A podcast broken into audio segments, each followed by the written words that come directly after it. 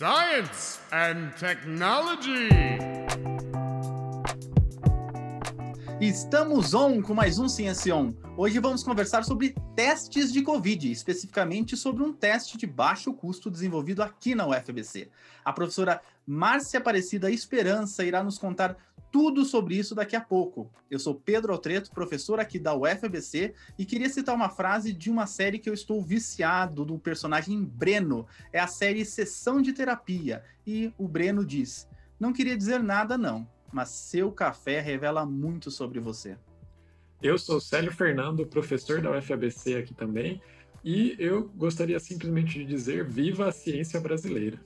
Olha, o Célio está inspirado hoje. Hoje a gente vai falar sobre testes de Covid, em especial um criado aqui na UFBC. Para falar sobre esse tema, temos a professora Márcia Aparecida Esperança. Que nome bonito possui graduação em Ciências Biológicas pela Universidade de São Paulo e doutorado em Biologia da Relação Patógeno-Hospedeiro pela Universidade de São Paulo em 1999. Atualmente é professora adjunto da Universidade Federal do ABC.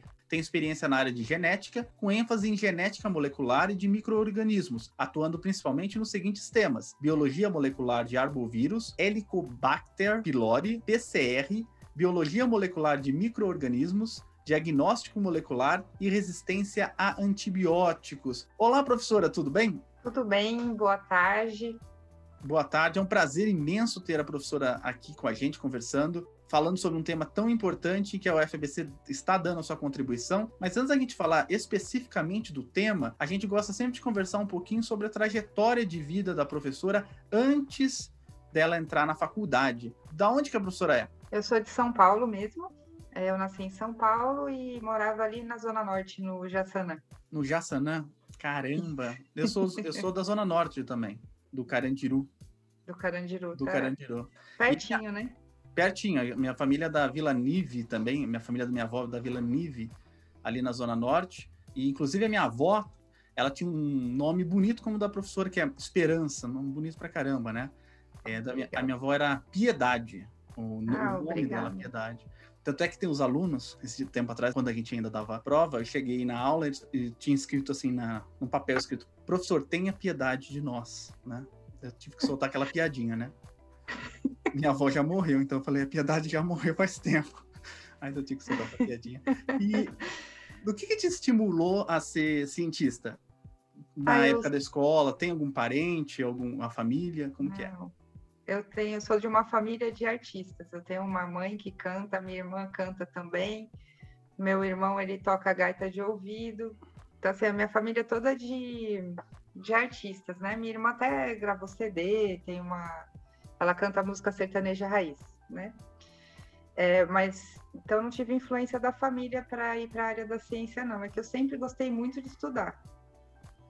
Né? Então, eu gostava bastante de estudar desde criança, e aí eu gostava de todas as áreas. Minha primeira opção ia ser física, eu adorava física, né? Também gostava de esporte, então assim, como todo adolescente, né, eu gostava de tudo um pouco, mas muito do ambiente escolar. Então sempre gostei muito do ambiente da escola e queria ficar na escola, queria trabalhar lá. Bacana, legal. E durante o ensino médio, era escola pública, era particular? Como é que foi, Marcia? Ah, eu sempre estudei em escola pública. Então ele estava falando do Vila Nive, eu estudei no Colégio Vila Nive. Então eu fiz meu, meu pr- primeira parte, o ensino fundamental, eu fiz todo no Vila Nive até a oitava série. Depois estudei num colégio na Zona Norte também, que era o Albino César, que era um colégio muito bom. Mas sempre estudei em colégio público. E aí, quando eu acabei o colégio, eu prestei vestibular direto, mas não passei, né? E depois fiz um ano de cursinho. E aí foi assim um milagre na época, porque da época que eu sou, assim, sou um pouco antiga, né? Experiente já. E aí, assim, nessa época, uma pessoa que estudasse em escola pública, ela não tinha muita oportunidade de passar no vestibular na USP. Eu passei em biologia. Né, Eu lembro que na época eu prestei economia na PUC, porque eu trabalhava já, e aí era a faculdade que eles podiam me pagar se eu passasse. Era economia, alguma coisa relacionada à parte de administração. E aí na USP eu prestei o que eu queria, que eu queria continuar na escola, né? Era uma coisa assim, eu sempre gostei de estudar, eu falei assim, ah, física é difícil, mas em biologia eu vou ter todas as disciplinas, vou ter física, vou ter matemática. Eu pensava assim da biologia, né? É verdade. E aí eu prestei biologia e aí eu passei na USP. Eu lembro que foi uma festa na minha casa, porque acho que eu fui a primeira da família toda a passar numa universidade pública, né? E, e hoje você vive na Zona Norte? Não, hoje eu vivo em São Bernardo. Eu adoro São Bernardo. Ah, né? e, e, a família tem alguma banda, algum canal no YouTube, alguma coisa para divulgar? A minha irmã, ela tem uma dupla sertaneja, que é Simone Esperança e Thaís Piscinini. Elas sempre tem programa de TV na cultura, é, não tem CD gravado há pouco tempo, mas tem um CD já de uns 3, 4 anos atrás. Então, Com música própria? É, é, música própria. E a minha irmã ela é fonoaudióloga hoje, então ela trabalha mais como fonoaudióloga do que como musicista, né? Legal. Você gosta da música? Eu gosto muito de música. Eu sou mais do samba do que do sertanejo, mas eu gosto muito. Tá bom, pedi pra colocar um pouquinho da música da irmã da professora aqui pra gente escutar também. Ah, que legal, eu mando, mando pra vocês. Legal, bacana. Muito bom conhecer, professora, a sua história. Então, um, dois, três, testando, tá tudo pronto. Vamos falar então sobre os testes de Covid logo após a nossa vinheta. Science and Technology.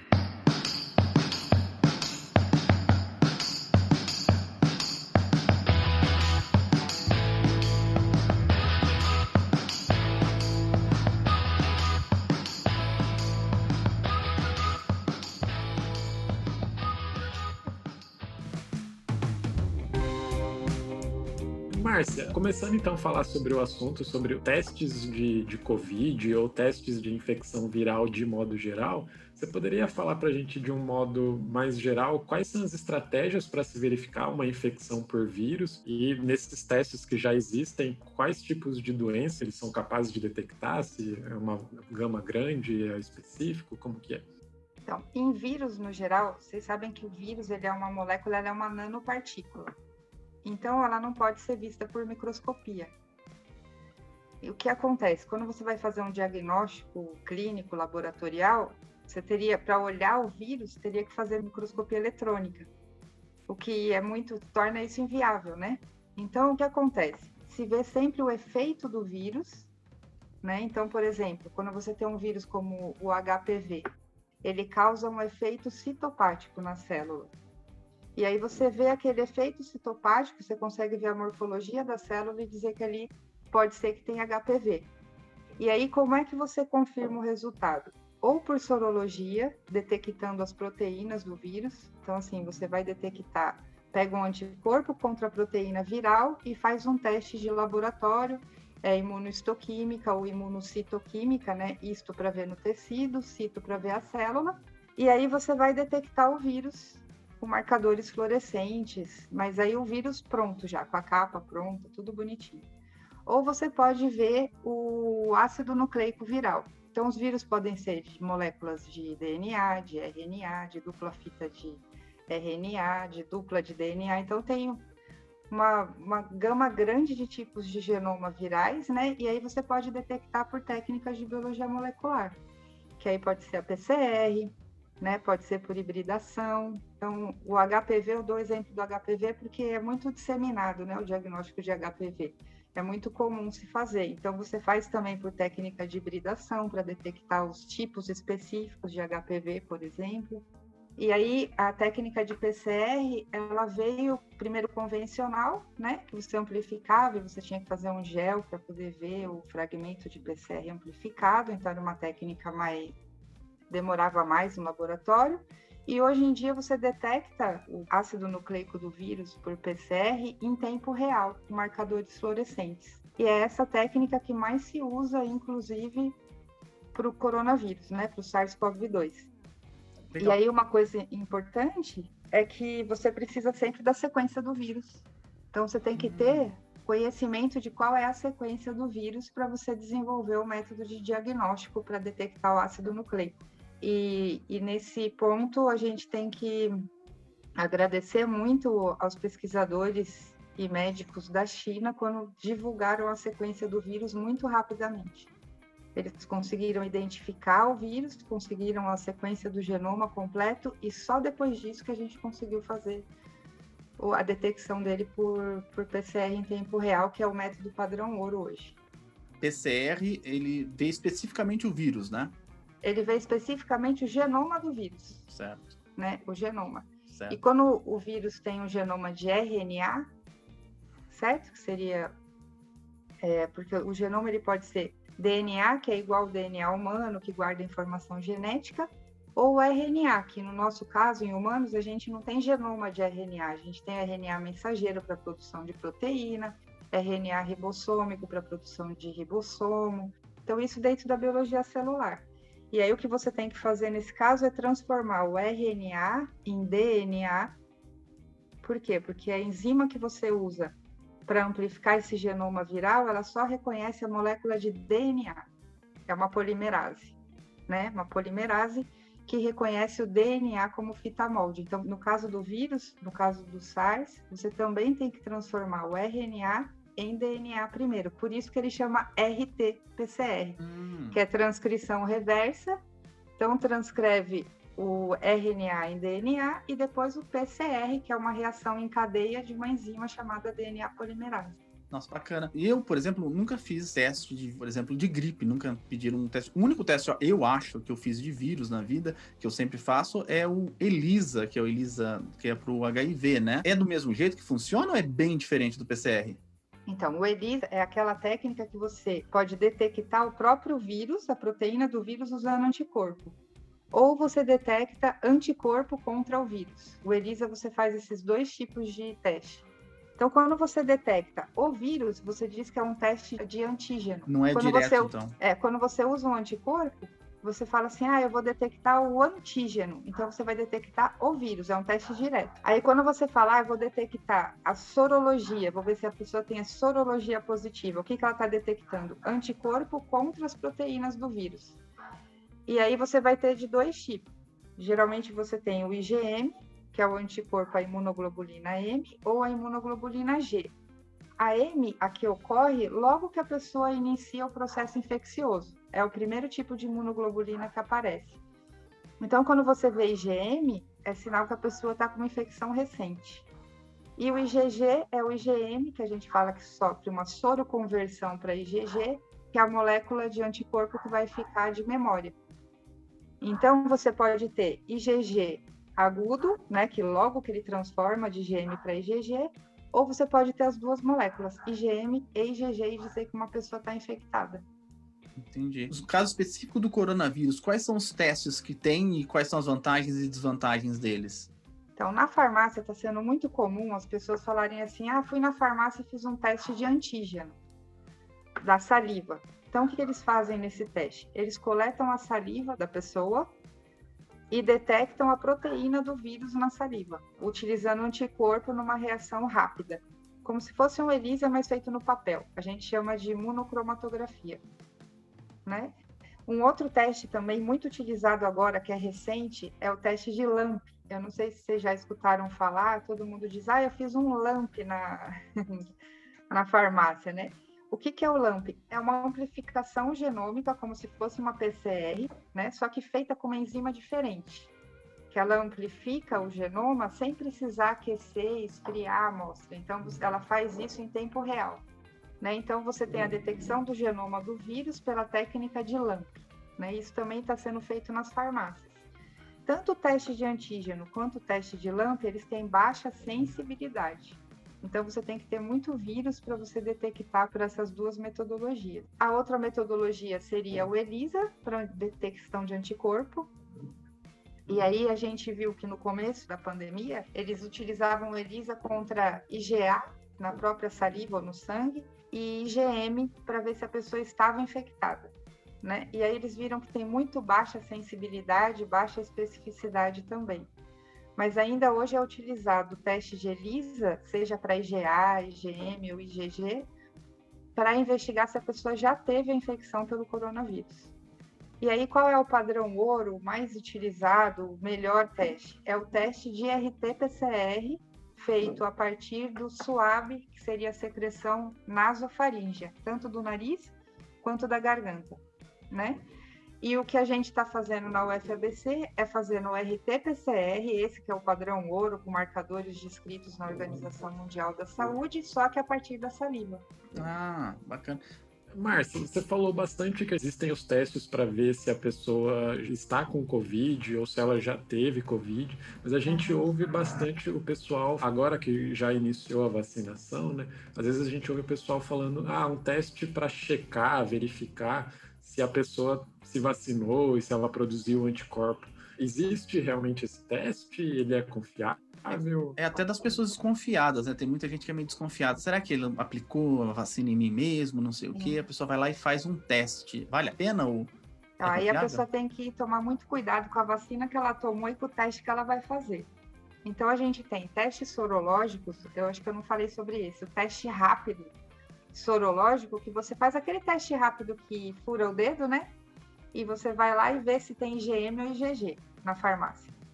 Então, esse teste, geralmente, ele é baseado na proteína do núcleo capsídeo do vírus, que é a proteína que enrola o RNA dele. Então, lá tem a proteína do núcleo capsídeo, e aí você vê anticorpo nosso produzido contra a proteína do núcleo capsídeo. Né? Aí a pessoa vai tomar uma vacina. Então, ela toma uma vacina, por exemplo, a AstraZeneca ou a Pfizer, né? Todas menos a Coronavac ela toma qualquer uma dessas vacinas, ela vai ter anticorpo contra qual proteína? Contra a spike, que é a proteína da espícula do vírus. Então, se ela for na farmácia fazer o teste rápido, tem que dar negativo. Porque se der positivo é porque ela teve uma infecção pelo vírus, né? Aí, assim, e onde ela vai checar se ela tem anticorpo da vacina, né? Ela vai checar por ELISA num método específico que tem que usar a proteína spike como antígeno. Então, a pessoa tem que saber disso e o laboratório também. Então, assim, você tem que saber qual vacina tomou. A Coronavac, ela vai dar positivo tanto no teste rápido, porque ela é o vírus inteiro, né? Então, a Coronavac, se a pessoa re respondeu contra todas as proteínas do vírus, ela vai dar positivo em todos. Entendi, mas pode acontecer da pessoa ter tomado a vacina e o teste dar negativo, né? Ela pode não ter produzido anticorpo suficiente, ter só resposta celular. Então, isso vai depender muito de cada indivíduo. Né? E outra coisa, no caso da Coronavac, ah, fui não tenho anticorpo contra a proteína do núcleo capsídeo, mas desenvolveu anticorpo contra a spike, desenvolveu anticorpo contra a proteína de membrana, né? Então, assim, você pode desenvolver anticorpo contra outras proteínas, ter resposta celular e ter uma resposta da imunidade inata também né? A imunidade inata também ela pode ser estimulada e tem vários estudos agora que mostram que a vacina auxilia nessa indução da resposta inata associada com a específica. Entendi. Ou seja, né, na verdade, assim, é uma dúvida, às vezes um, um, receio que as pessoas têm, mas que na verdade todas essas vacinas elas foram produzidas e foram testadas a eficiência, né? Então, não, o correto mais seria, digamos, a pessoa assim acreditar e confiar, né, que essa vacina vai estar tá produzindo a imunidade. É caso, lógico, como a professora Márcia falou, cada caso é um caso. Mas também, se você está com dúvida ainda como é que funcionam as vacinas, talvez até para entender um pouquinho mais, a gente tem outros episódios que falam sobre o funcionamento dessas vacinas e como que se dá a eficiência delas para vocês checarem também. Science and Technology. Até porque a gente vai falar disso agora, que a gente vai começar a falar sobre o desenvolvimento dos testes aqui na UFBC. Não é barato, né, fazer esses testes na farmácia. Pelo menos a última vez que eu fui ver, estavam 150 reais aqui para fazer um é teste, né? No mínimo, né? Professora, mas para a gente falar especificamente dos testes que a professora desenvolveu, eu queria que a professora falasse dos bastidores. Como que está o UFBC organizada? Como que está o grupo da professora organizada para o desenvolvimento desse tipo de produto? A UFBC, ela foi, assim, foi quem financiou tudo do nosso projeto. Né? É, quando a UFABC lançou aquelas chamadas sobre Covid, eu comecei escrevendo um projeto para fazer busca ativa de vírus de pessoas infectadas em São Bernardo.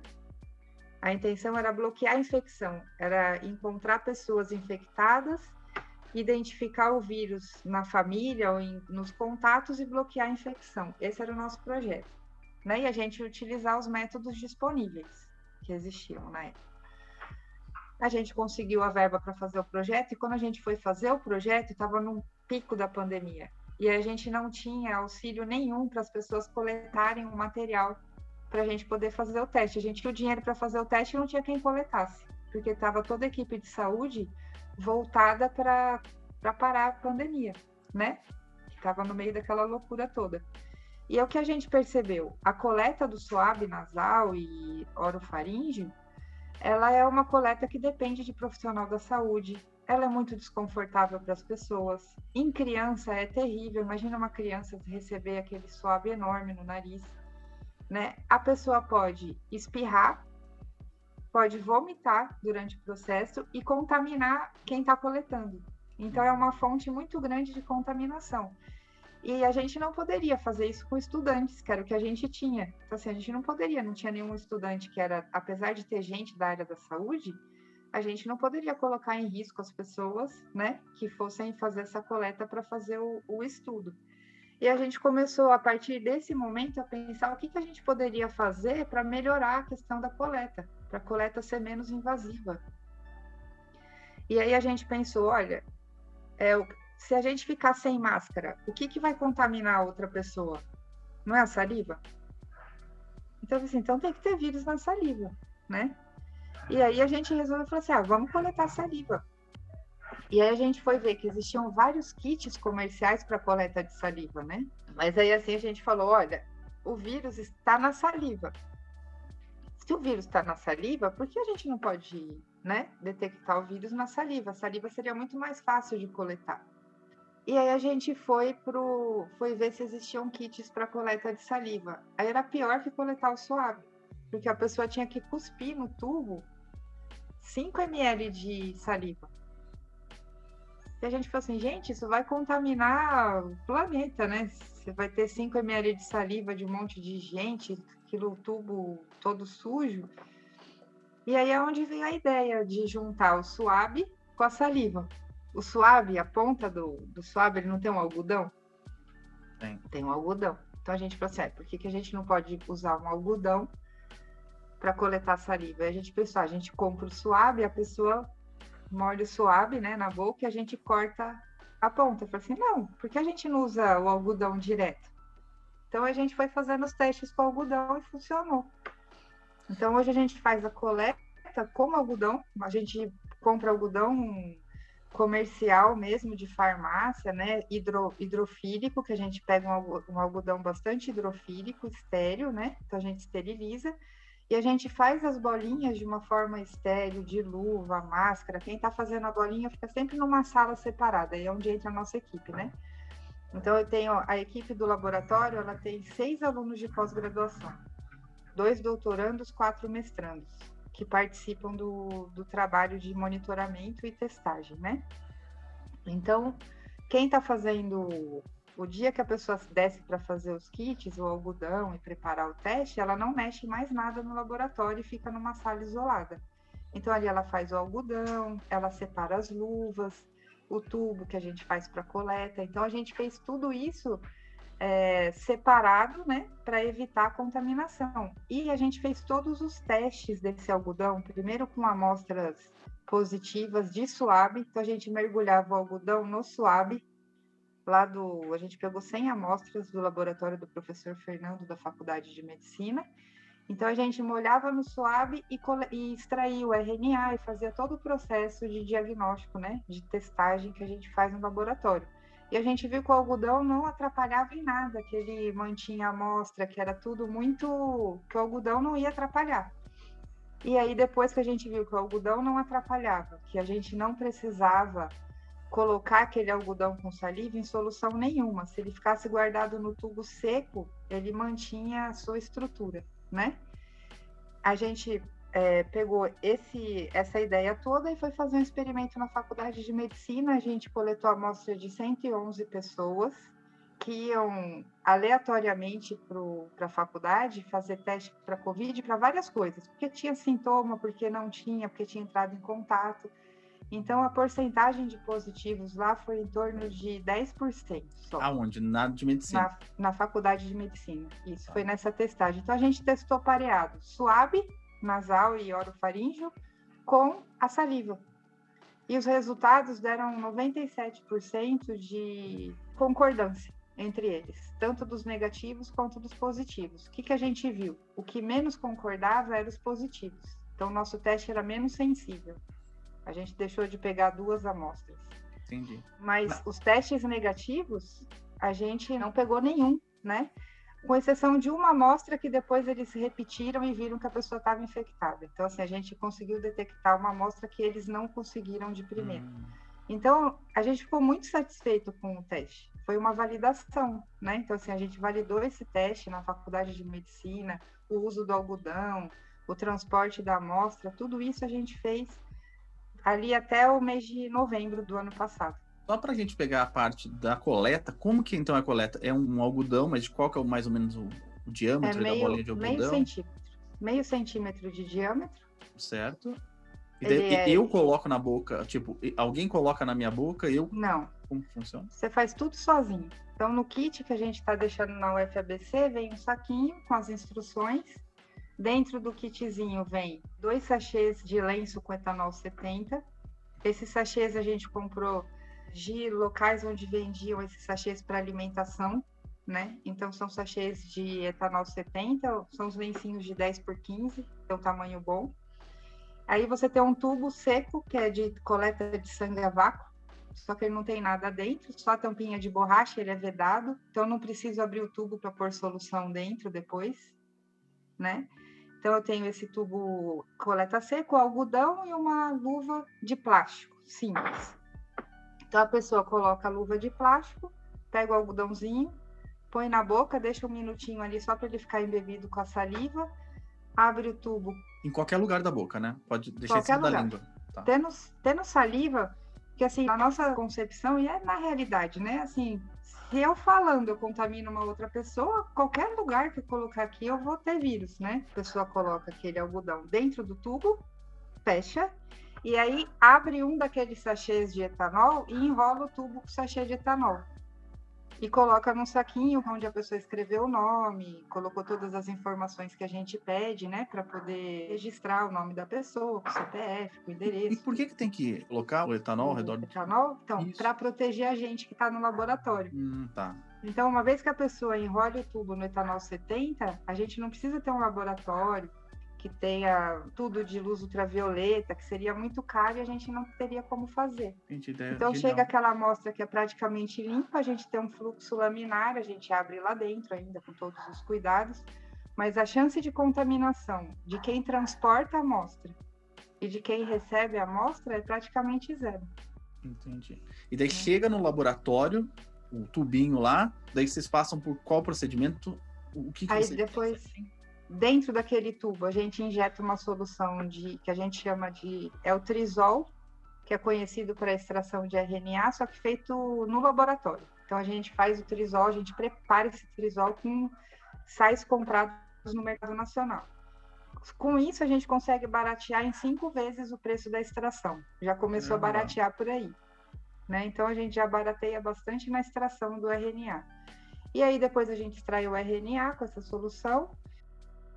E a partir do RNA a gente faz um PCR em tempo real. Só que primeiro a gente faz a transformação do RNA em cDNA com uma enzima transcriptase reversa comprada no mercado nacional. E depois a gente faz, utilizando esse cDNA, a gente faz a PCR em tempo real. Então a gente não faz o que os laboratórios fazem na sua maioria, que é o RT-PCR num passo só, que ele sai muito caro. E aí, para a gente fazer o PCR em tempo real, qual é a grande novidade, né? A gente compra a sonda, os oligonucleotídeos e tudo separado. E aí, quando a gente faz isso, a gente barateia o teste mais 10 vezes quase. Então, a gente não faz o teste diferente do teste padrão ouro da OMS. A gente simplesmente faz soluções preparadas no ambiente do laboratório com reagentes nacionais. A gente validou essa tecnologia antes, né? Comparando nossos resultados, tanto utilizando o algodão em suave, né? Com 100 amostras positivas. Então, assim, nosso método de extração e de detecção está muito bom, está comparável, né? Com os kits comerciais. E também a gente valida a saliva no lugar de suave. Science and Technology. Só porque o pessoal não conhece, eu também não, que é fazer o PCR em tempo real. É uma máquina que você coloca lá a solução e ela vai. Isso é um termociclador, né? Então, assim, porque a PCR é feita com mudanças de temperatura. Então, quando você aquece a amostra, os ácidos nucleicos se separam, aí você diminui a temperatura, aí ligam-se os iniciadores e começa uma reação de amplificação por polimerase. Né? No caso da PCR em tempo real, por que, que é em tempo real? Porque você usa marcadores fluorescentes. Então, em cada ciclo que vai fazendo de aquecer a temperatura para separar as fitas e de fazer a síntese no ciclo seguinte, você já capta a fluorescência dos positivos. Então, aí, como é que é captada essa fluorescência? Você usa um marcador interno. Quando tem amplificação, aquele marcador fica fluorescente. Quando não tem, ele não fica.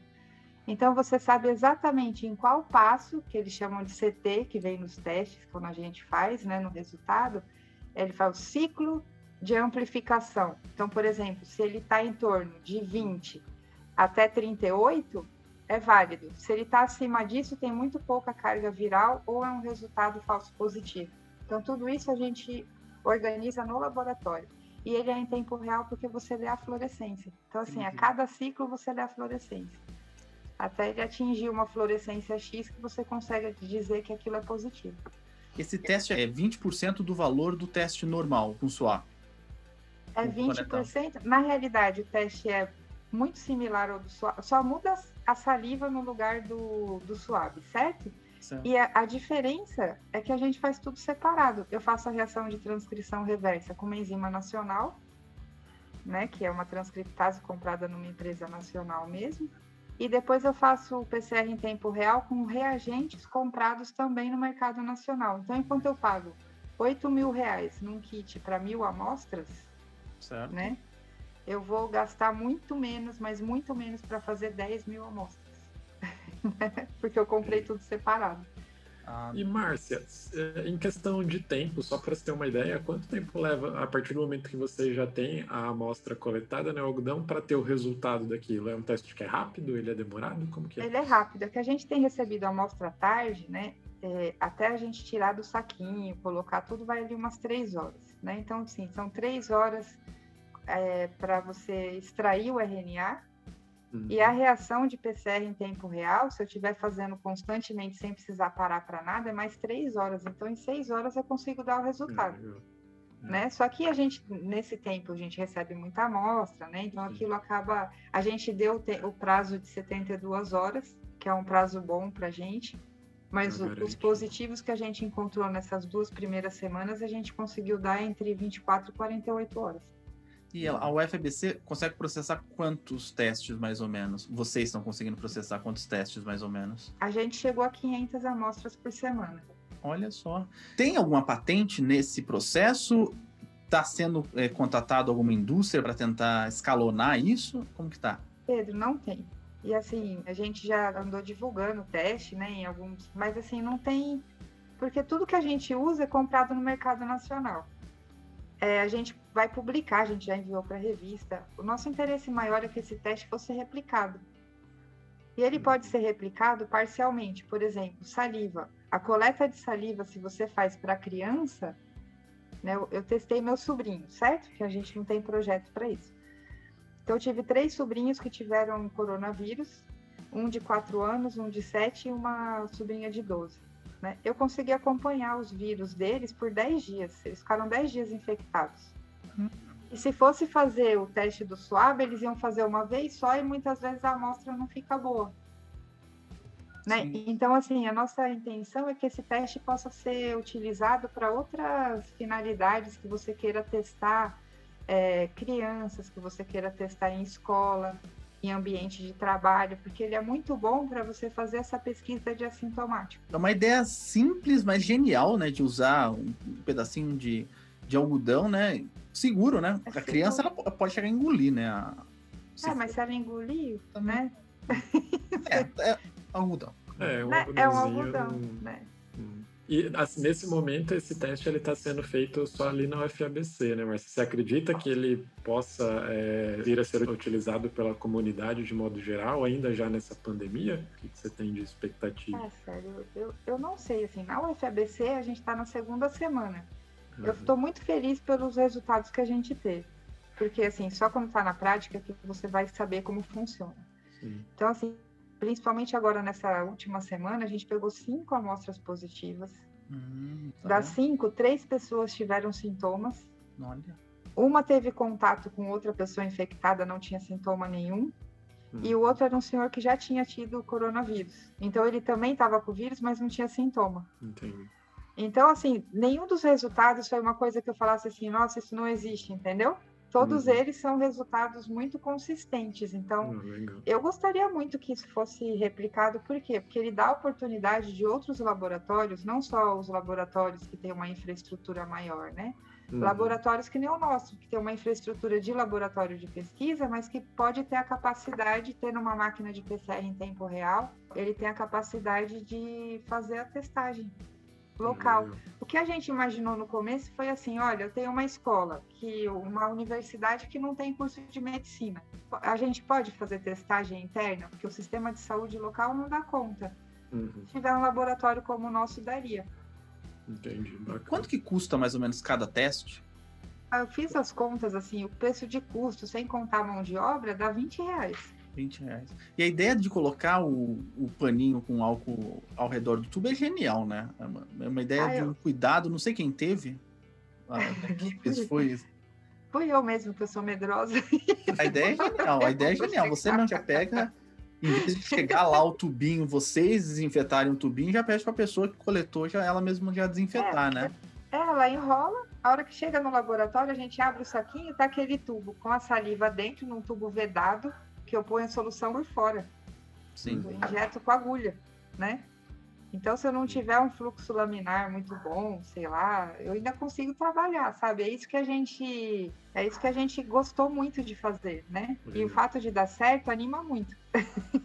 Sem dúvida. E, Márcia, você acredita que esse teste possa ser adaptável para outras doenças virais que envolvam ali o sistema nasofaríngeo, sei lá como para qualquer amostra. Sabe o que a gente pensou? Até a amostra de fezes e urina, você pode dar o kit para a pessoa, ela molhar. A, a, gente viu que você pode ter pinça, a gente autoclavou. Que a gente ia coletar fezes e urina também. Porque dentro do projeto de monitoramento tem o pessoal do esgoto, né? Sim. Que Sim. vai fazer análise de esgoto. Então a gente queria comparar a presença do vírus nas fezes, na urina e relacionar com o esgoto. Então qual era a nossa ideia na, no teste? É você mandar um potinho com a, o algodão e uma pinça. Pinça sai 50 centavos, que é autoclavável. Hum. Então você autoclava a pinça, a pessoa pega o algodão, molha na secreção que for e coloca no tubo. Entendi. A gente pensou em tudo isso, assim, por assim, uma vontade de fazer tudo, né? Mas não dá tempo.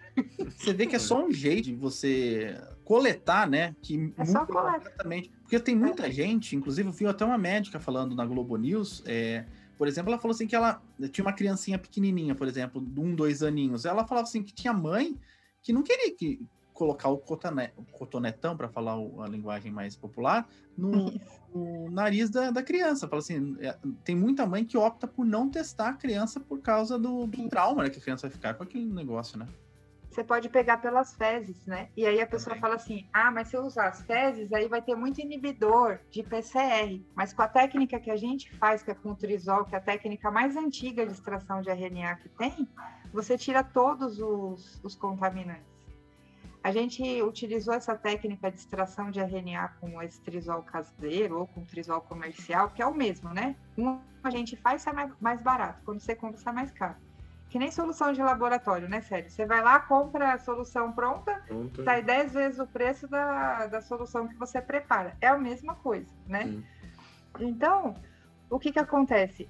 A gente, nas águas de esgoto que o pessoal estava trabalhando, a gente usou o, o trisol. Então, assim, amplifica com uma limpeza, sabe?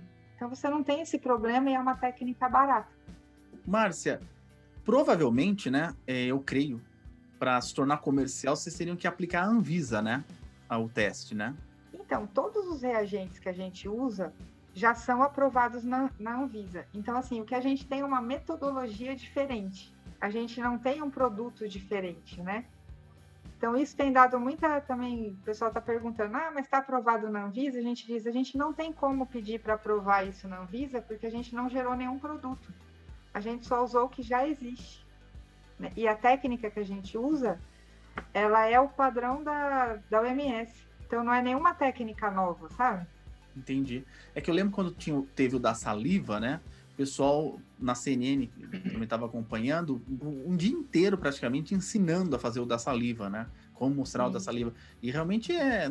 A ideia é, men é melhor do que a do, do cotonete, mas realmente é, é meio né, estranho, né? E realmente desse jeito, com um algodãozinho, você fazer na intimidade da sua casa, tranquilamente, é, é muito melhor, né?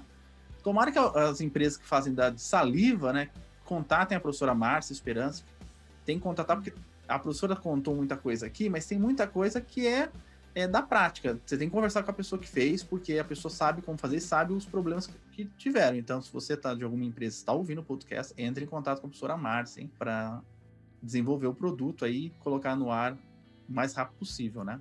Então, Pedro, já pensou que legal uma empresa de algodão que produz aquelas bolinhas, fazer a bolinha pequena? É.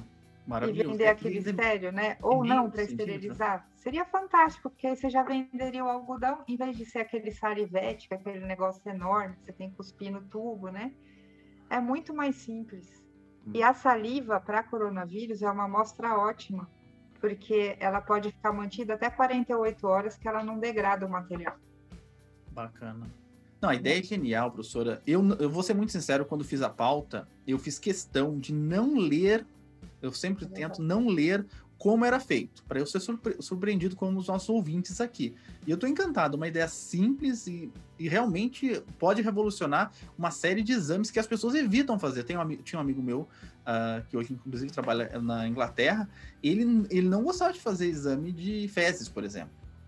É, é, essa é uma, uma, uma, ideia muito bacana de você aproveitar, colocar mais um passo para o paciente fazer, né?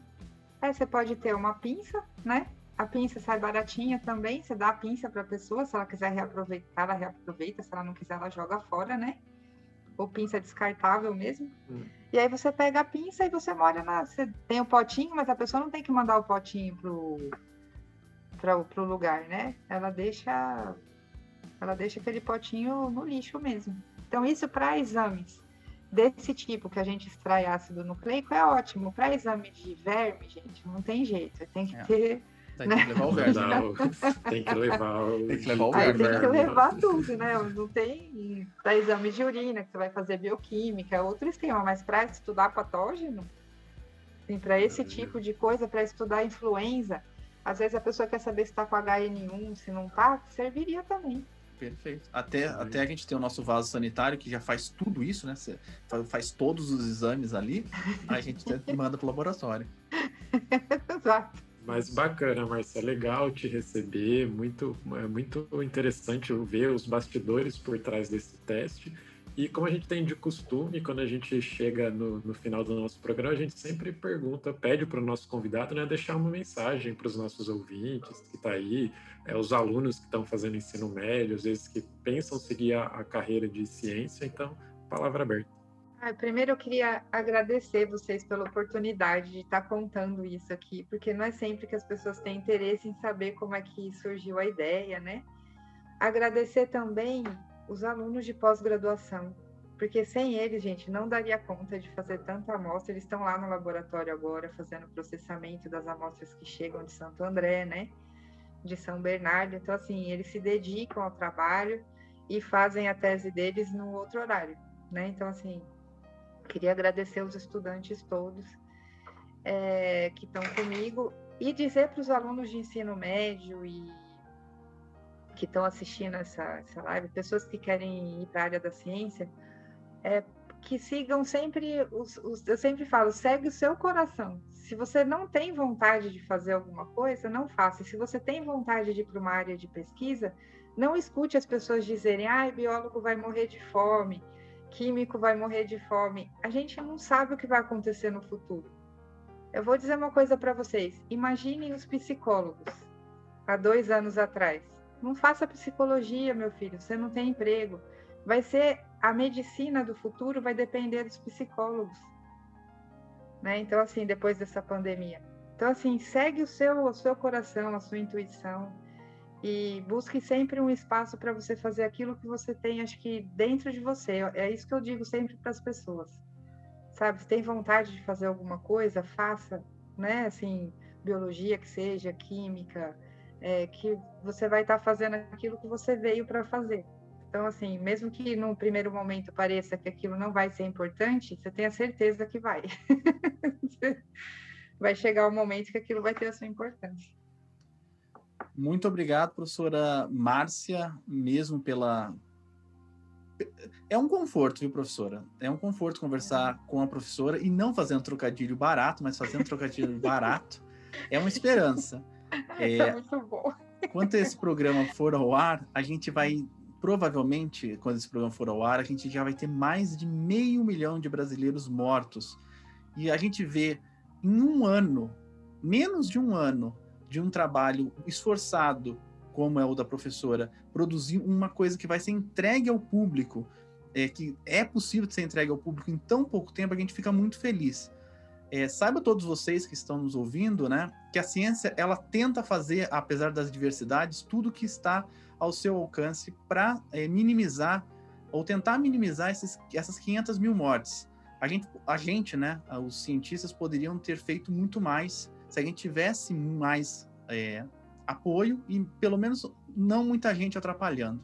Então a gente lamenta sinceramente essas 500 mil mortes, é, do fundo do coração mesmo. Todos nós perdemos alguém conhecido ou alguém muito amado nessa pandemia. Obrigado mesmo, professora. É um alento ouvir a professora.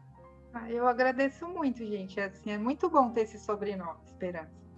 É, demais, demais. Mas, é obrigado, Célio.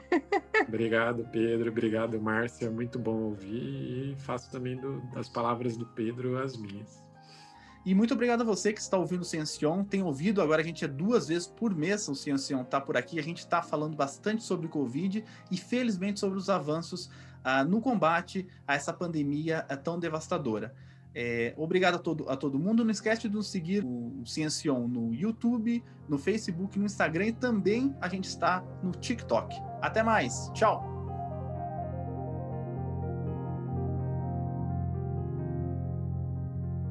Este episódio foi editado por Guilherme Fortes. Science and Technology.